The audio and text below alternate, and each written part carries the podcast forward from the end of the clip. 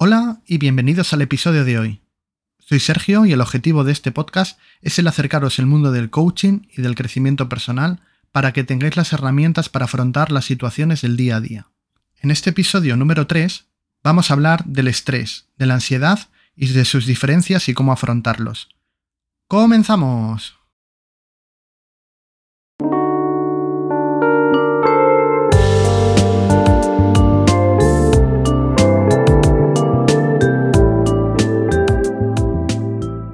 Os parece, vamos a empezar con una pregunta. ¿Es lo mismo estrés y ansiedad? Muchas veces los escuchamos como sinónimos y podemos creer que es lo mismo. Por lo tanto, la respuesta es no, no es lo mismo. El estrés es una respuesta fisiológica, es decir, orgánica y vital, ante un peligro o algo que amenaza. Tu seguridad o tu bienestar está en peligro y tu organismo se pone en alerta y reacciona con una reacción intensa. El problema del estrés es que nos acostumbramos a que nuestro organismo reaccione contra algo que no es peligroso como si lo fuera. Y otro problema es el mantener el estrés durante largos periodos de tiempo, haciendo que se esfuerce para lo que no está programado desde sus inicios. Por otro lado, tenemos la ansiedad, que suele estar derivada del estrés durante un periodo largo de tiempo, pero hay en ocasiones que no tiene una causa aparente, y es un cúmulo de múltiples factores. Es una patología. ¿Qué quiere decir esto? Que es un trastorno o una enfermedad, y por tanto se puede tratar y se puede mejorar. La ansiedad no es un estado emocional ni un sentimiento. Por tanto, la principal diferencia entre el estrés y la ansiedad es que el estrés es momentáneo y la ansiedad es una patología que se alarga en el tiempo. Además, para distinguirlos, podemos decir que el estrés viene derivado de factores externos y cómo se reacciona ante un problema. En cambio, la ansiedad es la reacción al propio estrés en el tiempo. La ansiedad aún continúa cuando la circunstancia ha desaparecido. En personas con estrés es normal el saber qué es lo que te preocupa o qué te lleva a ese estado, pero con la ansiedad no es tan sencillo en muchas ocasiones. La ansiedad, además, suele llevar incluida una preocupación innecesaria. Con esto no quiere decir que no sea importante, pero sí que no es necesario que la circunstancia afecte a tu vida. A priori, todo lo que vamos a ver hoy vale para todos los tipos de estrés y de ansiedad, independientemente del apellido que les pongamos, como es el caso del estrés postvacacional, muy típico en estas fechas después del verano. Vamos a hablar de los síntomas. Al tener el estrés y la ansiedad unos síntomas comunes, hace que muchas veces se los confunda. Entre estos síntomas encontramos el malestar estomacal, la irritabilidad, los problemas de concentración, los problemas para dormir, dolores de cabeza, etcétera, etcétera. Pero un síntoma especial y que distingue a la ansiedad es el preocuparse o tener miedo a situaciones que no son amenazantes. Es un estado general que no tiene una causa concreta. Por poner un ejemplo concreto, podemos ver una persona que no se encuentra bien en su trabajo y que tiene estrés porque el trabajo no va bien, y puede que en el futuro la despidan. O hay otra posibilidad, que esto se alargue en el tiempo y aunque se recupere la empresa y todo vaya bien, continúe con el miedo a que la empresa quiebre y le despidan. Aquí podemos ver dos casos concretos, uno en el que es estrés y otro en el que ese estrés a lo largo del tiempo se ha derivado en la ansiedad. Bueno, y ya que sabemos las diferencias y los síntomas, vamos a hablar de cómo podemos mejorar y cómo podemos encontrarnos mucho mejor. Cuando tenemos estrés, la principal solución es lidiar o enfrentarse con el factor estresante, o bien la situación que lo genera, dándole solución, teniendo un plan de acción o bien planificando el cómo afrontarlo, y así reduciremos nuestro malestar. Entre las estrategias a plantearnos está el buscar todas las alternativas, todas, todas, hasta las que no harías, porque puede aportarte información también el saber qué no harías. Otra estrategia es rebajar tu nivel, relajándote, tomándote unas vacaciones o unos días de descanso, disfrutando del ocio o del tiempo libre.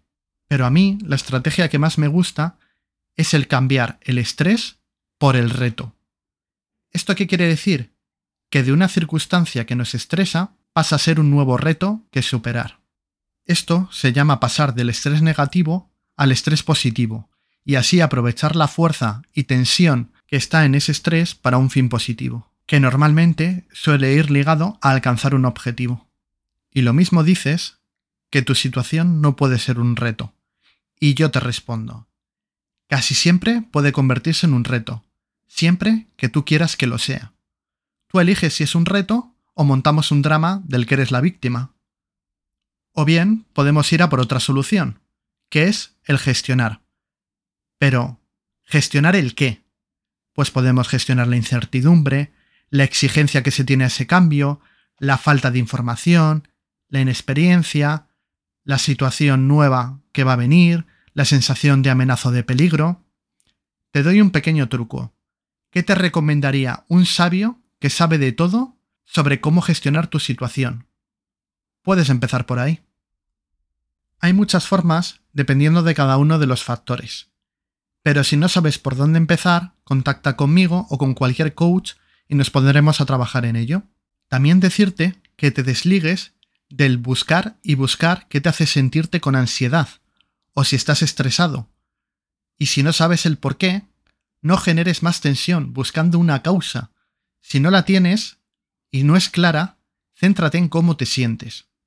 Lo importante es cambiar las emociones o los sentimientos que están dentro de ti y te causan el no sentirte bien.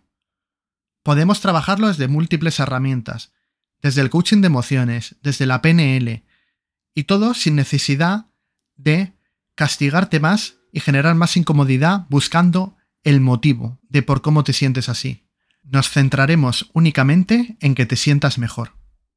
Por último, y para concluir, el estrés y la ansiedad positiva también existen, pero debemos tener cuidado con su uso reiterado, ya que es bueno siempre y cuando no se abuse de ello y no lo hagamos como algo cotidiano en nuestra vida. Y para comenzar hablando de mi experiencia con el estrés y con la ansiedad, voy a compartiros primero mi forma de gestionar el estrés y evitar que derive en ansiedad. El primer paso es detectar que me estoy estresando e intentar identificar la causa de una manera rápida, para que así pueda aislar el estrés a un solo factor concreto. El segundo paso es analizar si es una amenaza real o la circunstancia que me preocupa es real o es algo exagerado por mi subconsciente o que tiene una solución sencilla. En tercer lugar, si es una falsa alarma y tiene fácil solución, introduzco acciones relajantes y que distraigan a mi subconsciente, bajando los niveles de intensidad que tengo en ese momento.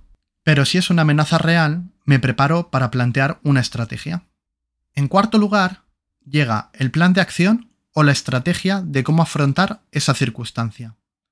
El plan de acción empieza con coger toda la información. Sí, digo toda porque normalmente la alarma que salta es porque nos falta información.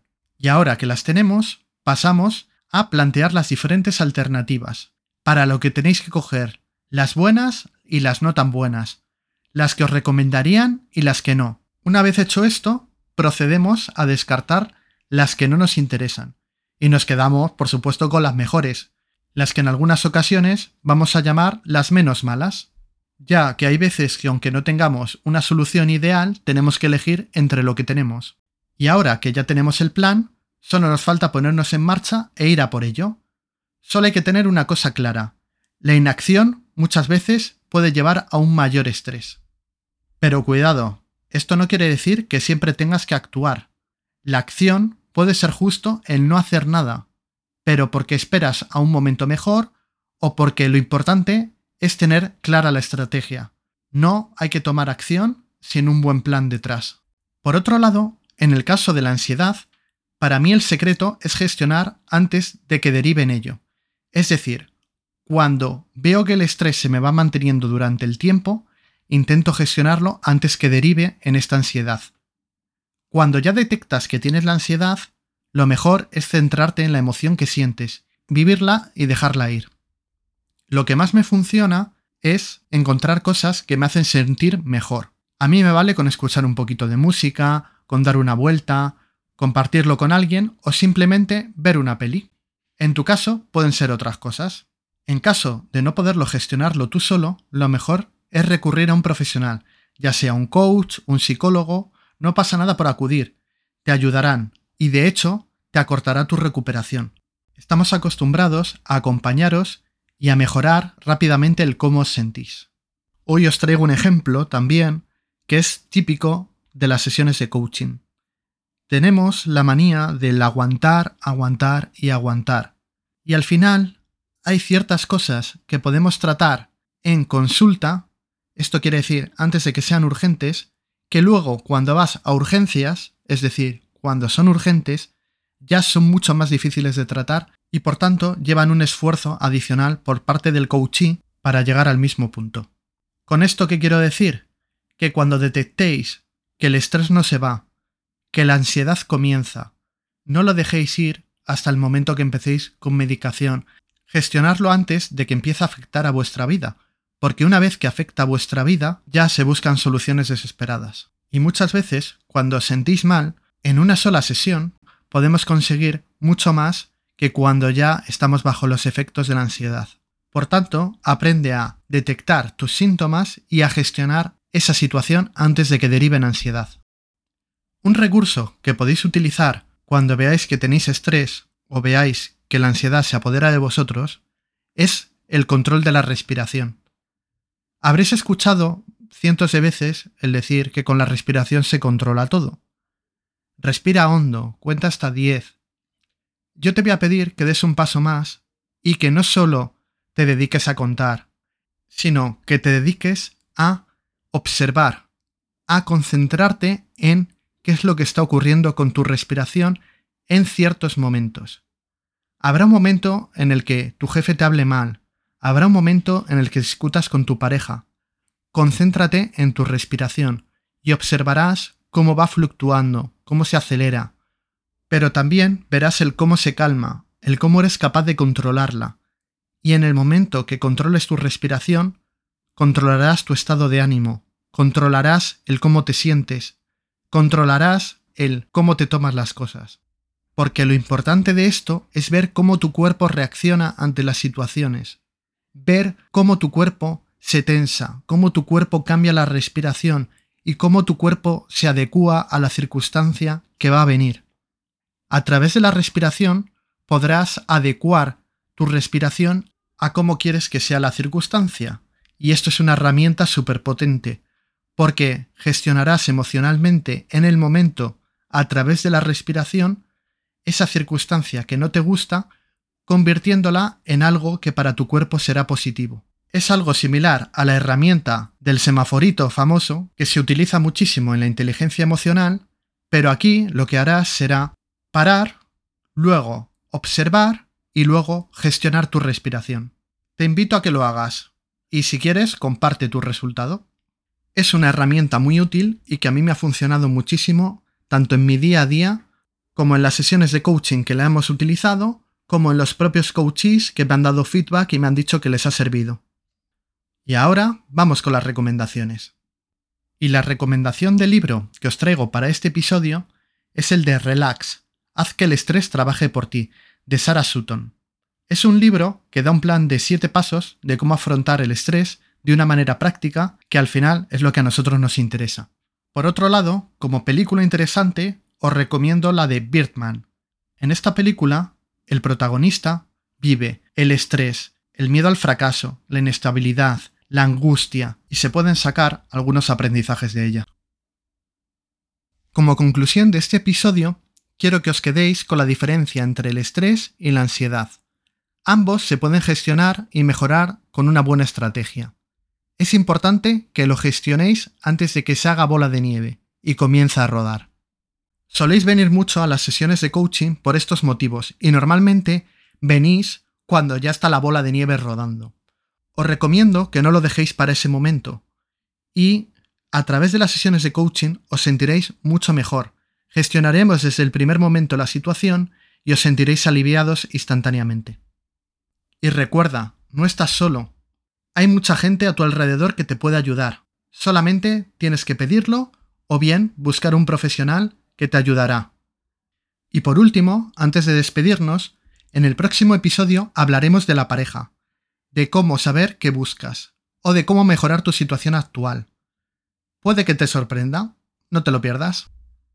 Gracias como siempre por estar ahí, por escuchar el podcast en iPobox Google Podcast, Apple Podcast, Spotify o cualquiera de las plataformas donde lo escuchéis.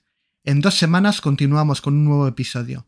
Ya sabéis que mientras tanto podéis contactarme directamente a través de mi Instagram en Sergio Life Coach para lo que necesitéis. Hasta pronto.